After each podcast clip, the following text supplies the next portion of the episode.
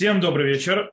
Наша очередная встреча «Рюмка чая с Равином». И у нас сегодня, не считая несколько вопросов, которые связаны, с, скажем так, с предыдущей встречей, в основном формат и разговор будет по вопросам, которые пришли. Мы немножко пойдем в социологию. Социологию, принятые вещи в обществе и так далее, и так далее, деление разных религиозных групп на разные секторы, одежда и так далее, и так далее. И еще несколько интересных э, вопросов, которые мы разберем. Итак, давайте начнем с первых вопросов, которые, в принципе, продолжение предыдущего встречи. Э, человек задает так. Можно несколько вопросов продолжения прошлой рюмки, если они подходят под формат. Раз еврей не должен обращаться в еврейский суд. То есть напомню, что на прошлом формате, кто не видел, на прошлой встрече, можно посмотреть записи, мы говорили о понятии обращения в нееврейские суды или статус нееврейского суда у гражданских судов – и что можно, что как и почему. Так вот, раз еврей не должен обращаться в еврейский суд, то как строятся отношения с неевреями? Или, например, если надо обратиться в суд по поводу штрафа, что делать с договором, например, с банками, любыми другими, которые оформлены по современным израильским законам. Если дойдет до судебного случая, что делать? Окей, несколько вещей. Я там уже, в принципе, на прошлой встрече немножко это уже э, э, затронул. Э, вопросы штрафов. И изначально сразу столкнул штрафы штрафы, которые связаны с правилом дорожного движения, изначально я сказал, там был вопрос, может ли еврей быть судьей. И через это мы затронули вопрос э, гражданских судов и так далее, и так далее. Можно ли вообще в них участвовать, может ли еврей быть судьей в нееврейском суде или в гражданском суде. Это все мы обсуждали там. Так вот, мы сказали, что можно еврею быть, религиозный еврей, то есть да, в гражданском суде, который не, законом, не судит по законам Израиля, если это законы, допустим, э, дорожного движения.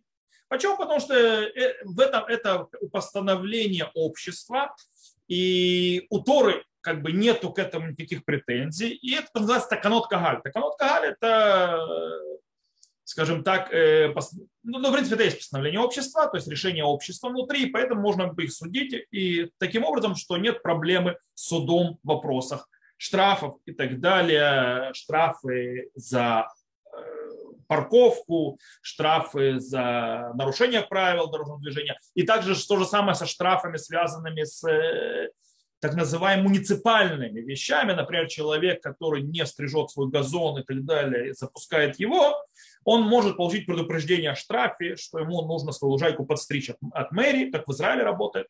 И это тоже, в принципе, установление благополучия жизни среди людей. Нет в этом проблемы с Галахой, Поэтому, если он получает такой штраф, он может обращаться в суд, то есть обжаловать этот штраф и так далее. И так далее. Тут не проблема. Вопрос э, с не, по поводу отношений с неевреями. Я немножко не совсем понял, в смысле понял отношения с неевреями. Отношения с неевреями в судебных, то есть иск, когда, допустим, есть э, нееврей вас вызывает суд, или наоборот, вы судите с неевреем. В этом случае, э, так как суд происходит с неевреем, и нееврей, допустим, если вас нееврей вызывает суд, вы должны идти туда, когда нас вызвали. То есть, да, и вы не можете заставить нееврея судиться по еврейским судам, потому что как бы его не касается. И с другой стороны, э, человек, который судится с неевреем, например, то в принципе можно пробовать позвать нееврея судиться в равенатском суде. Это будет интересно само по себе, но, скорее всего, не согласится, и он не понимает в этом, это его как бы не интересует. И, в принципе, в этом случае тоже есть разрешение идти в гражданский суд по этому поводу. Э, можно попробовать получить разрешение от Равенатского суда, то есть как бы Дидене Мамуно, но в принципе то здесь можно Более того, мы говорили также про уголовные преступления, у которых у Торы, то есть, скажем так, не Тор, а у современного еврейского законодательства не построена система, скажем так, правильного наказания, э, так или иначе, назовем это так, и поэтому там тоже можно обращаться в гражданские суды, и в этом нет проблемы для того, чтобы спасти, скажем так, человека от э, то, что творится с ним какая-то несправедливость или уголов, или тем более к нему было сделано какое-то уголовное преступление по отношению к ним. И, в принципе, понятно, что там можно судиться. По поводу теперь договоров. Договора с банками это немножко очень широкий вопрос. Договора, банки, проценты и так далее, адвокаты и все это вещь. Э, там есть много законов э, разных. Это связано также с законами, которые есть такое понятие таканата сухарим. это постановление продавцов или торговцев. Там тоже можно делать не по закону Торы. Некоторые вещи да, некоторые вещи нет. Я не могу сейчас все перечислять, то есть там очень много законов.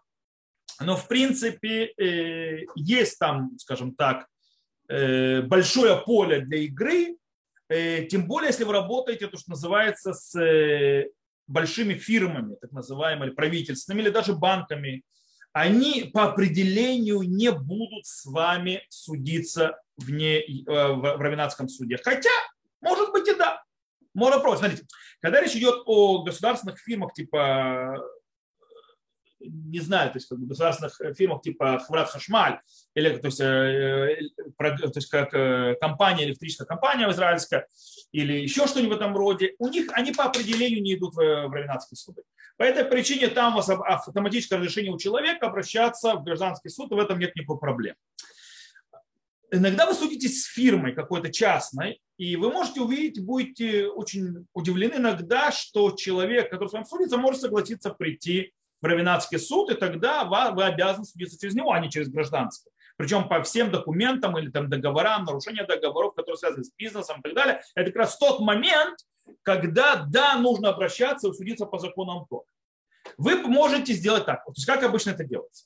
Вы, э, вы хотите быть, э, подать в суд, то есть потребовать какой-то, э, вы, скажем так, истец, и вы обращаетесь в судебное разбирательство, вы не идете подавать на эту фирму. Кстати, э, были случаи, то есть правда про фирму, даже с Министерством образования обращались в равенатские суды, и иногда представители Министерства образования соглашались судиться в равенатском суде. И тогда, естественно, нужно судиться за денежные вопросы и так далее. Э, есть еще вопрос по поводу Бедин Вода. В любом случае, вернемся к нам назад. Есть фирма, с которой вы хотите судиться, типа, вы считаете, что, допустим, что договор они неправильно то есть, сделали, то есть, не, то не, соблюли, не уважили договор, нарушили его, денег вам должны и так далее, и так далее, и так далее. Э, и вы хотите подать не в суд. Вы не идете в гражданский суд. Вы подаете в равинатский суд, то есть есть Батейдин Протим, то есть есть Динели Мамонот, есть целые то есть, э, э, равинатские суды, они частные, по делам имущественных, у них есть законный статус, то есть вы там подписываете понятие, то есть штарбурут, то есть штарбурут это бумага, в которой вы соглашаетесь судиться и так далее, принимаете их решения, и тогда у этого есть полная, то есть сила, как будто это судилось в государственном суде, то есть полная сила, то есть закон за этим стоит, включая до того, что государственные структуры будут приходить, то, что называется, и вытаскивать у человека, то, что называется, вот салипо. Салипо – это когда человек должник и не платит, то государство посылает к нему людей забирать у него, э, скажем так, всевозможные э, виды имущества для того, чтобы оплатить его долги. Вот. Э, вы обращаетесь, пишется письмо, то есть вашему ответчику, будь то фирма и так далее, ответчик игнорирует его или отвечает, что он не будет судиться в Равенатском суде, все, вы получаете разрешение, называется Этер Пнияли Аркао. То есть разрешение обращаться в, не, э, в то есть суды не по законам Тора. И идете, все. Э, в этом случае вы все сделали по голове. И в этом случае нет никакой проблемы. То же самое с банками и так далее, и так далее. Есть фирмы, которые все знают прекрасно изначально, они даже с вами не будут заморачиваться. Почти все страховые фирмы не будут с вами судиться через равенатские суды, э, государственные фирмы и так далее. Банк, скорее всего, тоже нет. Э, так что э, вот так это работает. В принципе, я советую всегда, если у вас вопросы, собираетесь обращаться в суд, мой совет, то есть с кем-то, то есть вести тяжбу, обратитесь к Даяну, знакомому и так далее, который это понимает, он скажет, нужно в этом случае обращать, можете ли выйти в гражданский суд сразу, или вам нужно обратиться сначала к раввинам, то есть Бейдин Рабани, то есть равинатский суд, который вам попробует вызвать этого ответчика, и если нет, дать вам разрешение э, обратиться в гражданский суд. Так оно работает. Э, это глобально на ноге, то есть невозможно это все обхватить. Но это где-то так. Я думаю, принцип понят, и можно продолжать на следующий вопрос который продолжает предыдущий вопрос прошлого встречи. И звучит он так, по поводу произношения. Речь идет о вопросе, который был задан на, прошлом, э, на прошлой встрече, о произношении слов во время молитвы, правильное произношение. Там говорилось то есть, про ашкенадское произношение, про сефардское, восточное произношение. Тот иврит современный, о котором мы говорим, когда я объяснил там, что это есть сефардское произношение, не восточное, а именно Да, в принципе, восточная тоже, не считая еменцев, там некоторых. Вот. И я там говорил правильное произношение букв и правильное произношение, то, что называется классных, то есть, да, то есть как бы звуков. Так вот, мы там это обсуждали. И это продолжение. По, по поводу правильного произношения. Какие есть варианты изучения правильного произношения молитв? Ха. Вы знаете, это очень тяжело по причине того, что э, сегодня, к сожалению, почти нет людей, которые это делают правильное произношение, чтобы у них учиться. Когда-то, кстати, с точки зрения иврита, то если вы молитесь, допустим, не о шкинозисе, то есть не на шкиназском произношении, это не ваш. Смотри, я, кстати, еще раз повторю. Э, вопрос, как правильно произносить э, звуки, то есть, да, гласные так называемые, а оборот, то есть как правильно произносить а, а, голосовки, которые у слов в иврите, это вопрос традиции. Да, если вы родились в такой-то традиции, в такой-то традиции, то есть э, все кошерно, все нормально. Э, хотя, с точки зрения Баляем и Сура, то, что я сказал, то есть те, которые, в принципе, написали на этим, то есть почти 2000 лет тому назад, написали нам эти точечки и так далее, объяснили, что это согласовки, они имели в виду, э, скорее всего, более склонные к ашкенадской традиции, а не то, что, как сегодня мы говорим на современном иврите. Почему? Потому что ашкенадская традиция настоящая, не только сегодня многие молятся, а как правильно произносить эти звуки, то есть обозначая каждый звук по отдельности, они действительно в ашкенадской традиции сохранилась сегодня снова далеко многие этого не делают, сохранилось четкое, правильное, четкое произношение каждой вот этой вот огласовки по-своему. То есть получается, что огласовки не впустую, а то так получается, что куча огласовок, и они тот же самый звук. А в ашкенадской традиции есть то, что каждая огласовка другой звук. Вот. Э, таким образом, э, это, скорее всего, более верно. И принято, что более верное произношение с точки зрения согласных букв самих – это йеменское произношение. Как делают йеменские евреи. Снова, нет обязанности делать, потому что каждый идет своей традиции и правильно произносит слова.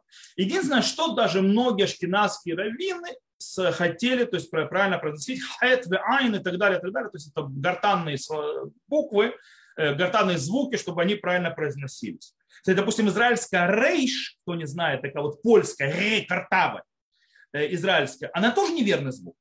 По причине того, что израильтяне произносят ее гортанно, кто не знает. И поэтому получается таким звуком картавым. А мы, кстати, почему у нас у русских не получается очень часто, то есть у нас чувствуется эта буква Р, э, потому что мы бьем языком по небу. Так вот, мне когда-то объяснил один йеменский такой раввин и учитель иврита, у меня он был учителем иврита в школе, он мне сказал, он сказал однажды вещь, что в принципе израильтяне произносят «р» неверно, рейш. Почему? Потому что емец, кстати, так не произносит. Потому что буква рейш, она не гортанная. Они ее произносят гортанно, а она не гортанная. Она только в нескольких э, случаях работает как то есть, э, когда у нее то есть, определенная есть точечки есть, э, в некоторых словах. В любом случае, где научиться правильному произношению? Раньше дикторы телевидения и радио говорили правильным ивритом. То есть они говорили, конечно, ивритом современным, то, что называется, э, согласовками, то, что принято у восточных евреев, но буквы они выговаривали правильно. И у них действительно была разница между длинными А, короткими А, длинными О, короткими О и так далее.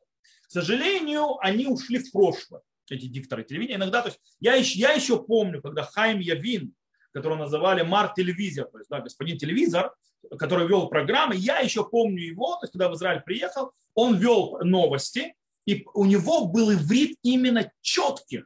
Сегодня еще можно услышать, так правильно произносит Авшалом Кор. Правильно произносит, то есть иврит, как он должен звучать с точки зрения букв. Э, можно против у еменцев. Есть еще остались Баль-Куре, то есть чтецы Торы, которые шикарно произносят правильно причем у каждого произношения шикарно произносят правильно, как нужно выговаривать слова. И так нужно молиться. Э, где это можно найти, я не знаю. То есть я не уверен, что есть в интернете. Мне повезло с Барух Хашем. Я слышал, как люди такие, то есть, которые умеют это делать, молятся. И они мне показывали, как правильно произносить. И я у них учился. До, до сих пор, кстати, я далеко не все правильно произношу. Я пытаюсь. Э, нужно найти такого человека. И без Раташем, я думаю, получится. То, я думаю, что мы закрыли эту тему, потому что мы в прошлом уроке посвятили, сейчас, ну, вот так. И сейчас мы переходим к так называемому социологическому вопросу, или вопрос называется о разных подгрупп в еврейском религиозном социуме. Итак, вопрос звучит так. Расскажите о группах евреев в Израиле по религиозному признаку. Харидим, Датим, Леумим, Масуртим, Хилоним. То есть да, Харидим, тут называемый ортодокс, Датим, Леумим – это религиозные сионисты или, то есть так называемые ортодоксы, но не ультра. Э, Масуртим – это традиционный, их светский, так называемый Хилуним. Логика подсказывает, что четких границ данных понятиях быть не может. У каждого еврея своя религия, однако, то есть сколько своя религия, однако государство рассматривает данные понятия в качестве статистических единиц. Как? Окей, смотрите. То, что э, государство рассматривает как статистическая единица, это очень проблематично, э, проблематично по некоторым причинам. Почему? Потому что государство где-то должно резать. Я сейчас немножко объясню, в чем разница между Харидим, Датим, Леумим и так далее, глобально. Но сначала, то есть статистика. Как государство делает статистику? Статистика делает несколько э, разрезов. Во-первых, она смотрит по учебным заведениям, то есть где человек находится в каком учебном заведении, туда его будет записано. Допустим, если он читается в харидимном учебном заведении, которое под харидимной, то скажем так, то есть ортодоксальной э, образовательной системой и так далее, то его будут записывать, что он часть харидимного общества, то есть если этот человек отдает своих детей учиться в это общество, то есть в эти учебные заведения, и если то есть он выпускник сам этих учебных заведений и так далее, и он не стал светским, то его обычно записывают, что он часть харидимного общества. Это не всегда верно. То есть, да, почему? Потому что иногда человек учится в харидимном учебном заведении, но харидим он не, он не бывает. Или, допустим, в армии, как считают харидим, то есть, да, кто, кто является ультраортодоксом, так называемым. То есть, да, это человек, который закончил то, что называется э, ультрадоксальное учебное заведение. А иногда это не так. Иногда человек закончил то, что называется э, учебное заведение религиозно-сионистские, но он стал хариди, он стал то есть ультраортодоксом. Или наоборот, человек закончил ультрадоксальное заведение учебное, но он не стал ультраортодоксом и так далее, и так далее. То есть он перестал им быть. И есть много-много. То же самое с э, кстати, есть в Израиле, допустим, считается, что в религиозном сионизме многие выпускники религиозного сионизма перестают быть религиозными. Окей? То есть есть многие, которые становятся светскими, потому что их видят потом, что они светские, то есть да, по, по статистике. И это тоже неверно. Почему? Потому что религиозный сионизм изначально, в отличие от ультраортодоксального общества, харидимного, принимает, особенно если это мамлахты дати, то есть школы, то есть школы, которые называются общественно-образовательные и религиозные, они не имеют права отказывать никому. То есть они не частные школы. Поэтому, если приходит ребенок даже из светской или традиционной школы, который хочет учиться в религиозной школе, школа религиозная сионистская не может ему отказать, потому что она государственная. Таким образом, он входит в эту школу, в ней учится, но не будучи религиозным вообще. То есть он понятно, что соблюдает то, что надо соблюдать по правилам школы и так далее, ходит в кипе, делает эти вещи, но он не является религиозным человеком. Поэтому, заканчивая такую школу, по статистике он записывается вроде как выпускник религиозно-сионистского учебного заведения, который стал светским. Но это тоже неправда, потому что он светским не стал, он был светским. Он им остался. Э, он, то есть, кстати, очень часто он традиционным становится, потому что он набрал то есть, ценности и так далее. Э, поэтому вот немножко, эта статистика немного очень э, грубая. Как любая статистика. Статистика любит, а, она обязана делать грубость, она не может, скажем так, а, а, видеть серое, она должна видеть черно-белое иначе ничего не получится. Э, но глобально туды-сюды, несколько процентов сюда, несколько процентов сюда, то есть э, глобально статистика не сильно ошибается. Теперь, есть разница четкая между э, религиозным сионизмом, харидим, то есть да, ультраортодоксами и, то есть понятно, светскими абсолютно и масуртим. Я сначала разберусь, то есть смотрите, есть одна большая проблема. Традиционные которые, скажем так, соблюдают традиции, там вообще это самая большая часть, кстати, с точки зрения израильского общества, это самый большой процент израильского общества. Это большинство израильского общества, и там спектр огромный. То есть, да, потому что речь идет о традиционных, это люди, которые так или иначе соблюдают традиции, и им важны религиозные ценности еврейские. Но они не все соблюдают или очень мало соблюдают. Допустим, речь идет о людях, которые, допустим, человек, и там уровень традиционности очень тяжело судить. Есть люди, которые традиционные, которые, допустим, соблюдают шаббат, но больше ничего. Есть люди традиционные, которые соблюдают э, шаббат, и там чистота семейной жизни и кашрут. Но в конце концов в жизни своей они не ходят в кипе, они, то есть, допустим, мужчины, женщины одеваются скромно. Кстати, э, они, дети учатся в светских, допустим, учебных заведениях и так далее, и так далее. То есть это с одной стороны. Есть люди, которые, наоборот, дети учатся в религиозных учебных заведениях, но они максимум делают пиду шаббат, а потом будут смотреть футбол. Все это традиционные люди. Как их проверить? То есть, в принципе, глобально они не антирелигиозные, им важна религия, они, да, видят себя частью, так или иначе соприкасающейся с религией, с раввинами и, скажем так, им не чужда, э, не чужда синагога. Они там, может быть, не всегда приходят, редко приходят и так далее, но она им не чужда. Э, и они большинство еврейского общества, оно очень огромное. Это, скажем так, называем традиционным. Э, светских по-настоящему, то, что называется хилуни, кстати, хилуни очень проблематичное слово.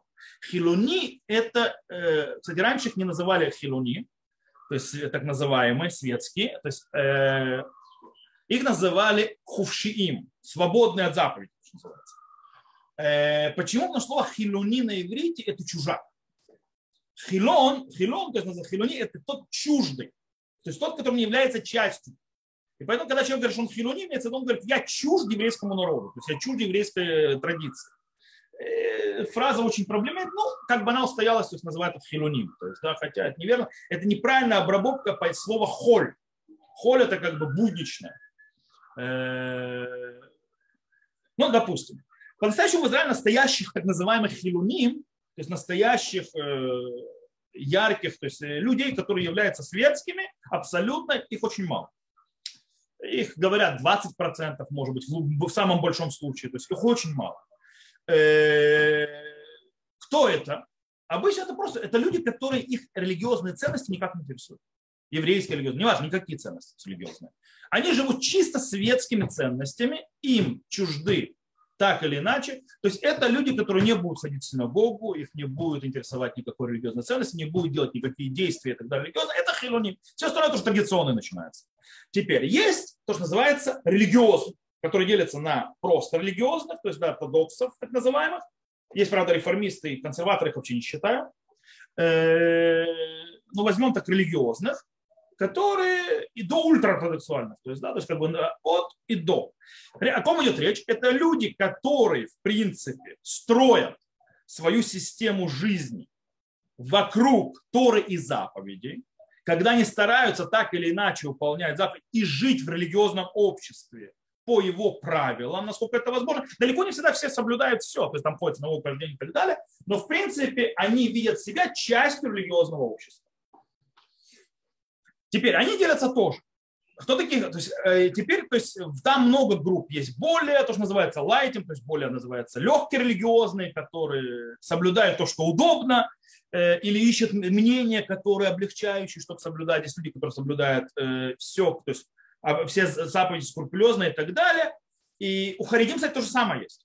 То есть деление на, на, на религиозных, то, что называется датим, леумим, религиозных, сионист, религиозных сионистов и ультраортодоксов харидим это не деление по уровню религиозности. Это деление по идеологии. Это деление по идеологии по отношению к, если очень грубо сказать, по отношению к модерне, по отношению к наукам, по отношению к э, э, то, что называется армии и государству, э, и по отношению, то, что называется, что человек должен чему посвящать. То есть должен ли, то есть вся, весь э, общество, то есть учить Тору и только те, которые, скажем так, э, небах, то, что на иврите называется, то есть э, на небах, то есть неудачники, то есть пусть идут работать. То есть, да, э, и идеал это изучение Торы и больше ничего. Или говорится, что да, Тора выше всего, но кроме Торы есть еще нужно развивать то, что называется мир это, то есть есть нужно работать в этих, в этих вещах и развивать все это имя Всевышнего и так далее.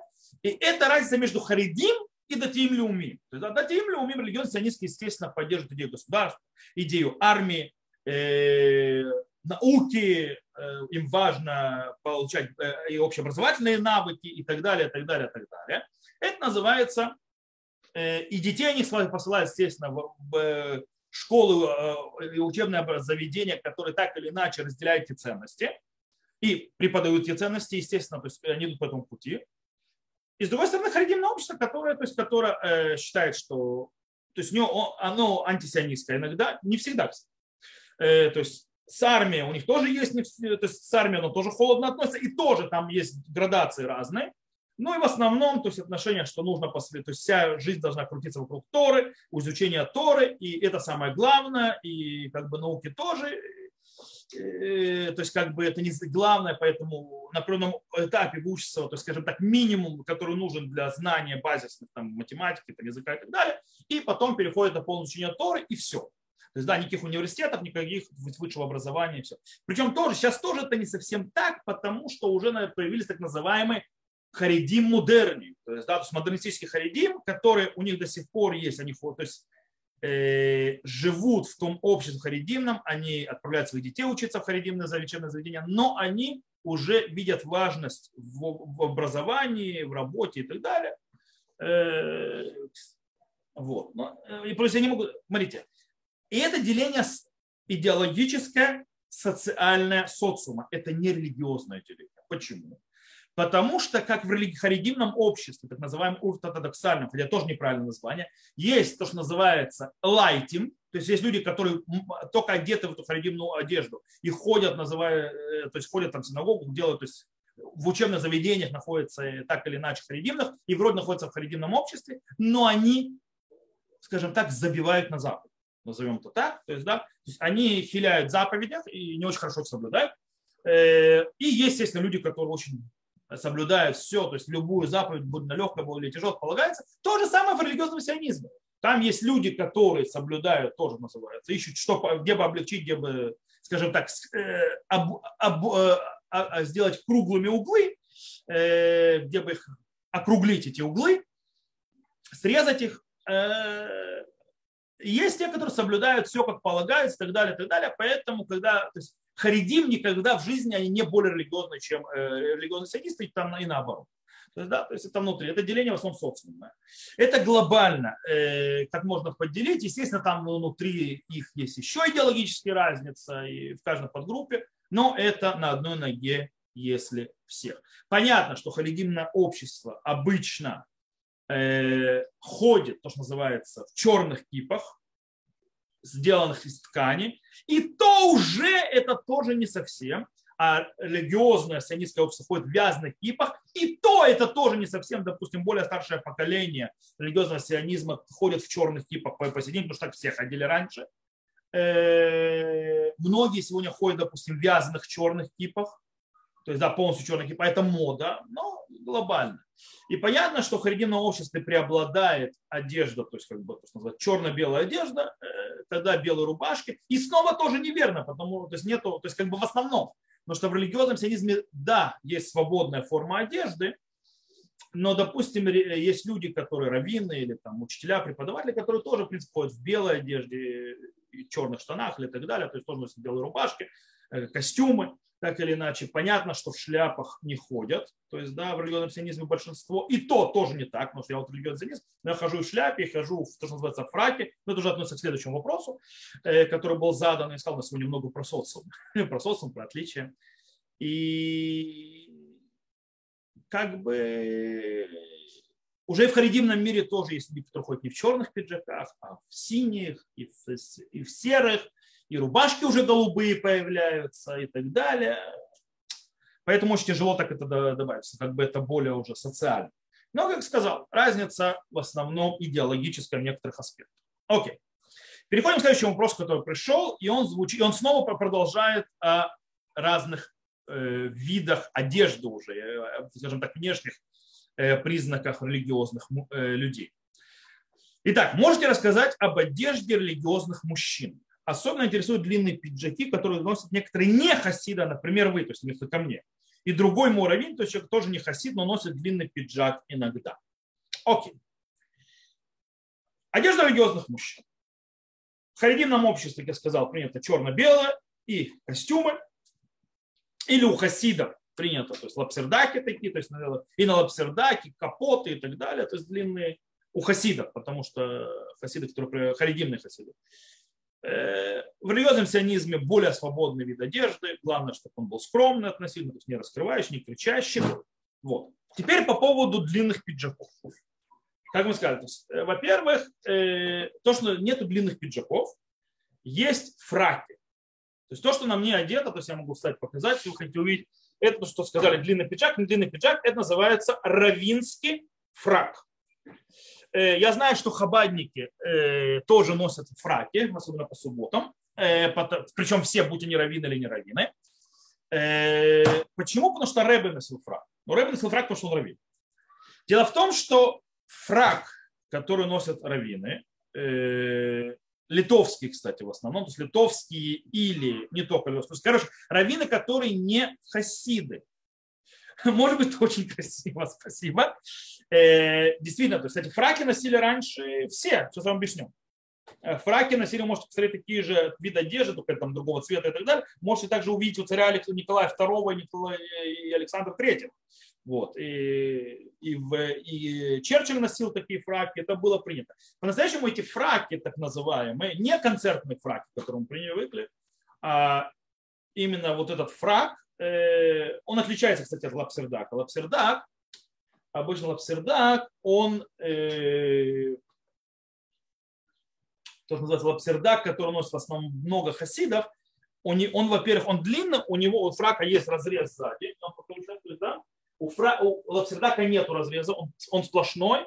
Здесь есть э, то есть две пуговицы с каждой стороны, а у тех просто есть три пуговицы, то есть он застегивается вот так, у них карманы есть, э, материи нет, шелка никакого материи ни в коем случае нет, э, потому что зачем это надо? Э, наоборот, шерсть, как у всех костюмов, то есть, да, он, они сделаны так же, как костюмные, то есть тот же самая ткань, чем больше шерсти, то есть 100% шерсть самое лучшее. Теперь, что эти фраки значат? В этих фраках когда-то, то есть, да, ходили важные люди. Что такое важные люди? Судьи и так далее, даже не евреи. И раввины или э, судьи и так далее, э, нет, они блестят, это вы путаете. Вот мне тут вопрос, вопрос приходит, то есть иногда они блестят или мне показалось. То, что блестит, это не фрак, это капота. Это хасидская капота, она блестит, она сделана по-другому. Хасидская капота выглядит как халат. Она выглядит как халат, который закрывается изнутри, у нее есть пояс, который завязывается и так далее. Это хасидский капот. Э, это не фрак. Теперь, фраки. То есть фраки, в которых ходят хабадники, потому что так э, Рэбе ходил, и раввины уже, то есть литовского направления все раввины ходят, или в религиозном сионизме тоже ходят раввины и даяны. Даяны в религиозном сионизме все почти ходят, то есть в этих фраках. И не только фрак, сейчас вам покажу еще, немножко встану, а носят еще специальную шляпу. Э, э, то есть это шляпа, которую можете увидеть, то есть это моя шляпа, это называется шляпа Гамбург. То есть, да, так и называется. Кстати, если вы посмотрите, у Черчилля тоже такая шляпа есть, э, только немножко поменьше. То есть, да, с такими полями. Это то, что называется Гамбург. Что это за шляпа? Вот такая вот одежда, это одежда раввинов и даянов, то есть да, раввинов и судей. Когда, тогда как даяны ходят все так, то есть почти все, то есть даяны, а раввины немножко не все. То есть в основном в религиозном сионизме раввины, которые раввины там, общин, раввины э, поселков и так далее, они ходят в обыкновенной одежде в основном, то есть просто пиджак, даже без галстука и так далее. А тем более, если он раввин кибуца, то как бы он даже в голубой рубашке будет ходить, э, как бы потому что ну, общество то есть, не поймет, если он по-другому ходить. Равины городские, или так называемые равины города, или равины на, в равинате, то есть в официальном и так далее, они в большей части, то есть если равина э, э, кварталов и так далее, то в религиозном сионизме есть те, которые продолжают ходить только в костюме, а есть многие, которые уже, особенно раввины городов, то есть они уже, то есть раввины городов все уже одевают фрак и шляпу, то есть такой гамбург. Даяны все так ходят, как я сказал. А в харидимном обществе любой, то есть есть так, если человек даян или раввин, то есть серьезный, то он ходит тоже в этих фраках. То есть, да? Есть те, которые одевают их только по шабатам и праздникам. Сегодня пошла вообще тенденция, что аврехи, всякие там уже учащиеся, женатые, в праздники, не в шабаты, а именно в праздники тоже одевают фрак. То есть как бы более особая одежда, более такая крутая. Э, теперь, по поводу шляпы, там вот очень интересная вещь. Если ты глава Ишива в харидимном мире, в литовском, то тогда ты одеваешь шляпу, как у меня. То есть гамбург. Если ты даян, ты одеваешь шляпу, вот это, как у меня гамбург. Или если ты равин города, или там равин, то есть это квартал и так далее. Если же ты рам в Ешиве, то есть ты преподаешь в Ешиве, то ходят в гам, или там глава колеля, то одевают фрак, как у меня, но шляпа обыкновенная литовская. То есть, да, они не носят, то есть это гамбург. То есть там есть игры у них, то есть, потому что у них там определяют. У нас в религиозном сионизме, то есть, который у меня уже есть так. Или все раввин, то есть ты раввин, который э, ходит, как все другие раввины религиозного сионизма, то есть в костюме и в рубашке, там белое, в голубое и так далее. Или вообще, то есть даже хочешь без костюма, есть такие раввины. Или ты находишься на официальной должности, и ты часть тех, которые одевают фраки уже до гамбург. Да? Или ты, или так, или так. Э, я честно вам скажу, когда-то я не носил, когда я начал, занял свою должность официальную, я не носил, я ходил в кост... то есть в белой рубашке э, или в голубой, у меня был пиджак, все. Э, я не ходил в фраке. Но мне сказали несколько раввинов, и, причем раввинов религиозно-сионистских больших, что я раввин в городе, я раввин в принципе по моему статусу и моему должности – я нахожусь как раввин на уровне равина города, то есть городского равина, только к определенному населению города, не ко всему, а э, к русскоязычному населению города Петахтиквы, где я работаю, на должность, которую занимаю. Это как, то есть всего ничего 52 тысячи человек. Э, и, и там есть и светские, и религиозные, и, э, и традиционные, и харидим есть русскоязычные и так далее, и так далее. Плюс я должен официально их представлять в разных вещах, в разных местах, в разных инстанциях находиться на церемониях. Нужно одеваться соответственно, то, чтобы у меня была равинская одежда, вот этот фраг, гамбур и так далее, и так далее. Понятно, что если я так на работу одеваюсь, то я так одеваюсь же всегда, и на молитву, и оно становится часть моей одежды. Вот. Э, кроме, конечно, когда я еду куда-нибудь гулять с детьми и так далее, понятно, что я уже одеваюсь в более нормальную одежду, более удобную, и не собираюсь лазить по горам во фраге. Это как бы вот глобально о одежде то есть, да, которую можно сказать. Окей, я думаю, что мы это уже разобрали больше, чем даже на этому надо. То, идем к следующему вопросу, который у нас остались. Окей, Шалом Равбрис. Я недавно в группе встречала пост про то, как написали новый свиток Тор. Окей, такой вопрос. Э, и там, э, смотрите, там человек прислал, прислал с фотографией, где на фотографии видно, что дописывает свиток Торы, заканчивает писать свиток Торы, и там сидит человек, который держит за руку Софера, Софер, который пишет э, э, свиток Торы, и тот э, как бы вписывает в букву. То есть такая фотография. Вот на фоне этой фотографии вопрос, почему, когда один пишет, а кто-то держится за руку, которая пишет. То есть вот это вот. И второй вопрос, почему пишет перьями, не шариковыми ручками, вот фото прилагаю. Окей. Начнем с того, почему перьями, не шариковыми ручками. Тору пишут не чернилами шариковой ручкой. У Торы есть законы четкие. Тора должна быть написана на пергаменте, сделана из кожи, э, сделана из, то есть настоящими чернилами, которые сделаны не определенным способом. Они должны быть кошерные. И они пишутся то, что называется кульмус. Кульмус – это не обязательно перо, но это, в принципе, сделается из пера, то есть это э, оно на, на русском тоже, даже у перьевых ручек называется пером. То есть, да, то есть нужно писать именно вот так вот, потому что выводится определенным способом и так далее. Написано, Тора написана шариковой ручкой или чернилами шариковой ручкой, и не по этим канонам, не по специальным чернилам и так далее, не на пергаменте, не кошерно, это не, не, не Тора. То есть как бы это можно написать, то есть это текст Торы, но это не та Торы, Э, теперь, э, но это не, то есть как бы не та Тора, которая, она кошерна, как свиток, который читают э, в синагоге и так далее, и так далее, то, которая есть святость. Это текст, то, что называется печатные Торы и так далее, это текст.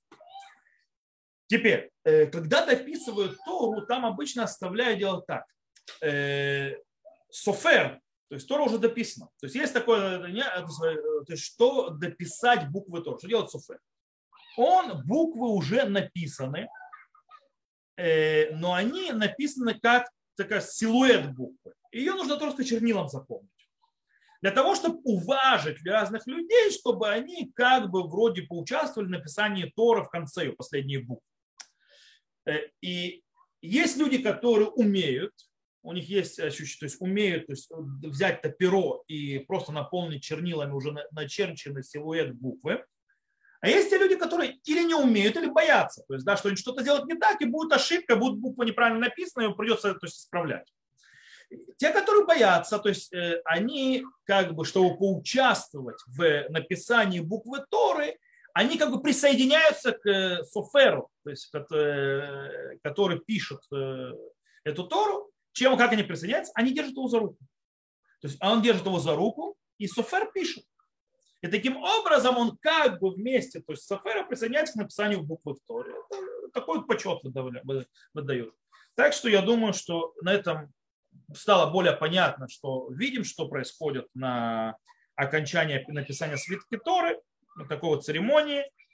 И э, перед тем, как Тору будут заносить, то есть всегда эта, то есть, церемония делается когда? Как перед тем, как Тору собираются уже заносить в синагогу, и обычно делается, дописываются эти буквы последние где-то, то есть а, чаще всего в доме того, кто пожертвовал написанию этого, свитка, или там, где он решит, то есть люди, которые пожертвовали, они дописывают, то есть, и оттуда несут свиток Торы с праздниками, такими веселыми э, танцами, песнями, такое шествие э, красивое, веселое, праздничное, заносят в синагогу, там вытаскивают те свитки, то есть начинают станцевать с этой Торы, достают все свитки Торы, которые находятся уже в, э, в ковчеге, то есть ворон Кодыш, Э, с ними вместе танцуют, а потом возвращают все эти свитки вместе и уже ставят там этот новый свиток и как бы делают трапезу, говорят Дивлей Тура, так делает занос свитка Тора.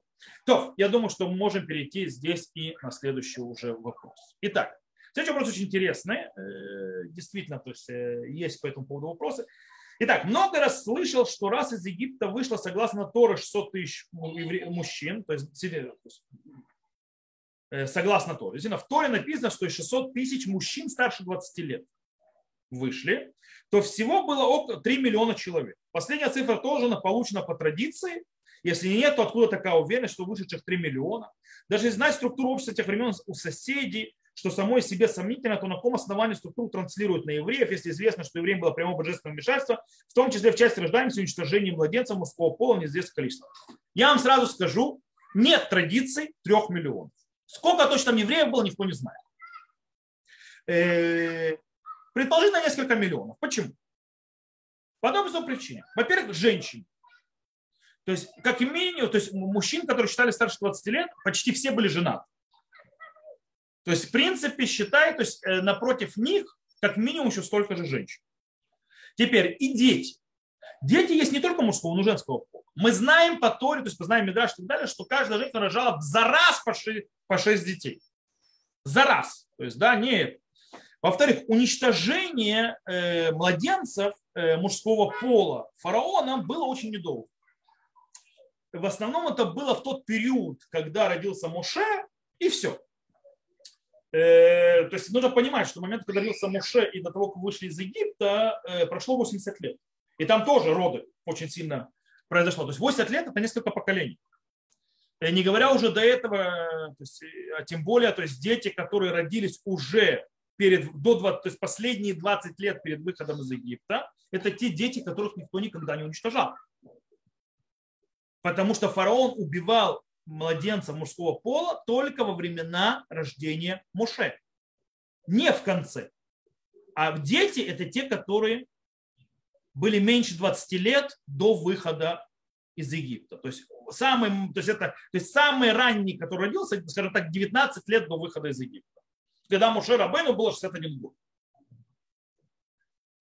Скажем так, самый последний. То есть самый-самый-самый-самый. Да? Те, которые не считали 600 тысяч. А тогда уже, во-первых, фараон сменился. Тот фараон, который убивал младенцев, это отец фараона, при котором выходили. Фараон уже сменился. Во-вторых, фараон, который уничтожал, отец э, то есть фараона, при котором мы ходили, он э, уничтожал, потому что по Мидрашу у него было пророчество, что родится, то есть родится мальчик, который выведет то есть, евреев из Египта и уничтожит, то есть, в принципе, империю его. По этой причине он хотел его уничтожить. И сказал уничтожить всех мальчиков, что как-то разберешься, какой из них мальчик. есть есть такое, то есть медраж, такой подход. Поэтому это было, скажем так, на месте. В любом случае, во, при фараоне, который был при выходе из Египта, вот этого уже не было. Поэтому никто уничтожал детей евреев в последние 20 лет перед выходом из Египта. Так что они размножались. Поэтому возьмем, то есть даже миллион двести человек, семья такая, как минимум, если то есть божественное вмешательство в рождении детей, то там у каждого, да даже возьмем 6 детей у каждого, посчитайте, будет больше 3 миллионов.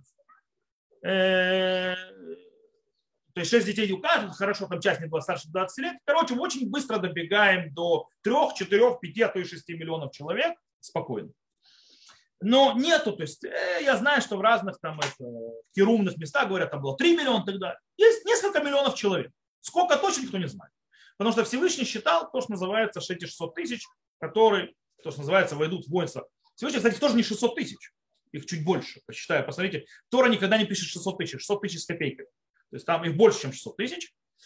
Э, окей, как-то так. То, на этом, в принципе, вопросы, которые пришли, закончились. Был еще один вопрос, но я его решил уже в рюмке, потому что он был связан с пониманием э, одного, моего последнего урока по недельной главе. И там было непонимание. Э, я его объяснил уже в группе «Рюмка чая с равином». То есть там в группе WhatsApp, которая у нас есть, кстати, кто хочет кто сейчас нас слушает запись, то есть те, кто здесь, наверное, думаю, уже на, в этой группе, я говорю, кто хочет записи по Facebook и так далее, э, есть возможность присоединиться в группу, там иногда задаются вопросы, которые я считаю, что нет, нет смысла их поднимать на, скажем так, на этот формат уже записано, живой или живой, записано и так далее, и можно ответить там в группе, и все на этом закончилось, там есть на это дело. Но вопросы, как я сказал, пришедшие закончились. У нас еще некоторое время, поэтому если у кого-то из присутствующих сейчас, вот здесь с нами в Зуме, э, есть вопросы, потому что мы сказали уже, или какие-то другие вопросы, пожалуйста, сейчас это ваше время. Можно, пожалуйста, Конечно. про Равинский суд. Э, вопрос э, статуса женщины. Например, женщина, которая выходит замуж, и она не нищая, и э, по еврейскому, по равинскому закону, то есть... Евреи, то, нет такого равинского закона, есть законы Торы. Э, по, по, по, окей, по, по, по, э, по э, законам равинского суда... Не по законам равинского суда, есть законы Торы. По, Равинский суд, по суд законам, по законам окей. Торы и Галахи. Окей, а по законам Торы все, что у нее есть, э, сразу же немедленно переходит к ее мужу. Не совсем верно. И, и если она собирается... Это не совсем верно. Окей, вот тогда расскажите, пожалуйста, как верно и как Ничего надо не переходит в ее муж. Окей, да. Муж получает в распоряжение, как бы так как э, то есть они становятся жить вместе, то муж начинает, становится, он распоряжается всем имущественным вопросам, которые пришли к нему от нее. Но при разводе они уходят вместе с ней, эти, это имущество. А если она не хочет, чтобы он распоряжался ее имуществом? Она может сказать, что она не хочет. Тогда он не обязан ее кормить. И исполнять все остальные обязательства мужчины, которые бы обязаны по отношению к женщине. Но я считаю, что ненормальная семья. Ну, конечно, это ненормально. Это разговор идет Если семья говорит, которая... называется ты, то есть это мое имущество, твое имущество, называется, то есть я тут по-своему, ты по-своему, я считаю, что этим людям давно пора развестись. По-настоящему, по-настоящему. Все. Эти, стоп, все эти законы сказаны для того, чтобы решать проблемы в момент, когда начинается трение и войны. В нормальной семье эти вопросы вообще не поднимаются. В тубу никто не смотрит, называется, «Э, это мое, это твое, ты мне обязан то, ты мне обязан это. В нормальной семье это не поднимается. Все эти законы, которые написаны, это так и вот так, он придет, когда суд должен сидеть и рассматривать судебную тяжбу. Судебная тяжба, это значит, начался скандал, значит, началась трение, началась война. И тогда суд должен решать, как, что определяет имущественные вопросы, то есть где какие статусы, как кому что полагается, каким образом, и тогда начинается. Поэтому начинать заниматься в семье статусом и кому что принадлежит, жена хочет, не хочет, я считаю, где-то там это уже больная семья. Э, смотрите, когда женщина выходит замуж, она не знает, за кого она выходит. И когда у нее уже станут проблемы, и ей надо будет обращаться в суд, может, он уже так управился. Еще, я повторяю, женщина, которая пришла со своим имуществом, которая описано, что это было до брака, она уходит со своим имуществом из брака. И, и муж может ее это закон. распоряжаться. Он во время, когда они женаты, он распоряжается. То есть он заходит, явление, он заходит на мой счет, как, он я... снимает с моего счета деньги, он покупает, что он захочет. Вот так? То же самое, что делает женщина. Или женщина сразу звонит отчитываться. То есть в нормальном браке, допустим, как вот я, мне жена, что за каждую копейку звонит сказать, сколько на денег осталось. Я не знаю, может, вы поженились 18 лет. Какая связь? Я задаю вопрос. Нормально, возвращаемся назад. Нормально брак. Я не говорю про нормальный брак, я говорю про Когда второй. идет развод, тогда уже суд решает, то есть разводиться. Еще раз говорю, имущество же человека, который пришел до брака, это было его имущество. Угу. Он уходит с этим имуществом, неважно, это мужчина или женщина. Окей. Я поняла. Если от него что-то останется на тот момент. Почему не останется? Во-первых, в Тубе написано, что он должен вернуть те, те вещи, то есть, то есть там написано, он должен тебе лацмокиных сейт сон барзель. Что такое кнецек цен барзель? Имеется в виду, она внесла ему тысячу шекелей, он должен отдать тысячу шекелей. Ибо абсолютно не интересует, он их проел или пропил. Окей. И если у него нету, то... Его проблемы то она остается пожизненно... Еще раз повторяю, это его проблема. То же самое, как если он должен разделяется, то есть э, когда жена все его промотала, то есть э, вы снова заходите в судебное разбирательство без того, чтобы говорить о нормальном положении. Нет, я говорю о другом. Вы задали вопрос по я поводу, я спросила по поводу, по поводу, по поводу кому брака. принадлежат имущество. Я вам ответил. Да. Вы сейчас начинаете заходить в, в извороты закона, и что произойдет в жизненных ситуациях, когда один промотал и так далее, как ты попадаешь Я спрашиваю, на... женщина выходит замуж вторым браком за человека, которого она не знает. Еще раз. У нее есть дети. Зачем она выходит замуж за человека, которого она не знает? Откуда она может его знать? Она будет его знать, когда она с ним проживет какое-то время. Еще раз, она... в чем ваш вопрос? Если вы хотите вопрос, задать вопросы про частности, что... может защитить Смотрите, невозможно, когда я говорю, вы говорите вместе. Давайте кто-то один будет вопрос, говорить. Я сказала, да. Я, Давайте кто-то не... один будет говорить, хорошо? Спасибо. Да. Я еще раз уточню. Вы задаете вопрос по закону иудаизма или вы хотите выяснить очень частные специфические, э, э, специфический то есть случай, и как будет в этот случай? Если вы хотите спросить закон, то я на него ответил. Если вы хотите специфический частный случай, то не в этом формате, частно меня можете спросить, и я отнесусь к частному случаю. Окей? Потому что в формате я ответил, в формате, который подходит, вы задали, сказали, что э, имущество стало имуществом жены, мужа, я ответил, нет, это не так. Вы начинаете входить в частности. Причем в частности не закона, а в частности реалий, которые могут произойти. Это частный случай. Эти частные случаи не в этом формате. В частном вопросе я могу ответить. У кого-то есть еще вопрос? Если, если можно, по этому вопросу уточнить, а да. если супруге пришло наследство во время брака? Окей. То есть... В зависимости от... Там очень сложно. В зависимости от того, было наследство об, обусловлено, допустим, отцом или так далее, это, это, что это будет только женщиной, и тогда у мужчины нет никакого права этим пользоваться. И если это не обусловлено, то это как ревах ища, то есть как будто она зарабатывает, это как бы, то есть как будто она заработала деньги и принесла. Тогда снова входит та же система, что он может этим пользоваться, пока он ее кормит и заботится о ней и так далее. И, допустим, она получила поле, то есть, да, для, допустим, наследства. Он может брать это, то есть, поле, он может есть с него, не знаю, там яблоки, но потом, когда она разведется, она с этим полем уходит. Он и не обязан возвращать яблоки. То есть, да? Есть такая вариант. А есть вариант, что он должен вернуть сумму яблок, которую он съел.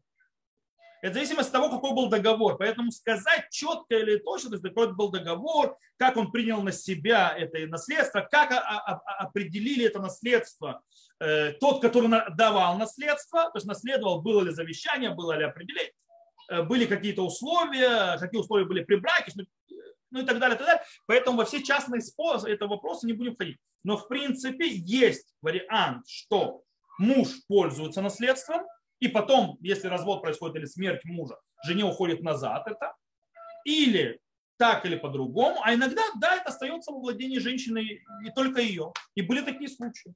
То есть даже в море такие случаи описываются и так далее. То есть не были такие случаи, а в море описываются, что, как работает закон в этих случаях. Окей? Да, спасибо.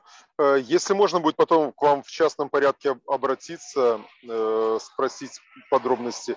И вопрос такой, еще можно, по поводу благословений на цветущие деревья. У нас вот только начали цвести деревья. Не ну, поздно еще говорить? Можно в Яре. Можно в Яре. Понял. Спасибо большое.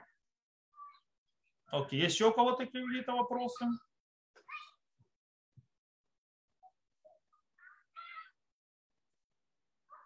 Вопросов, я понимаю, нет. Окей.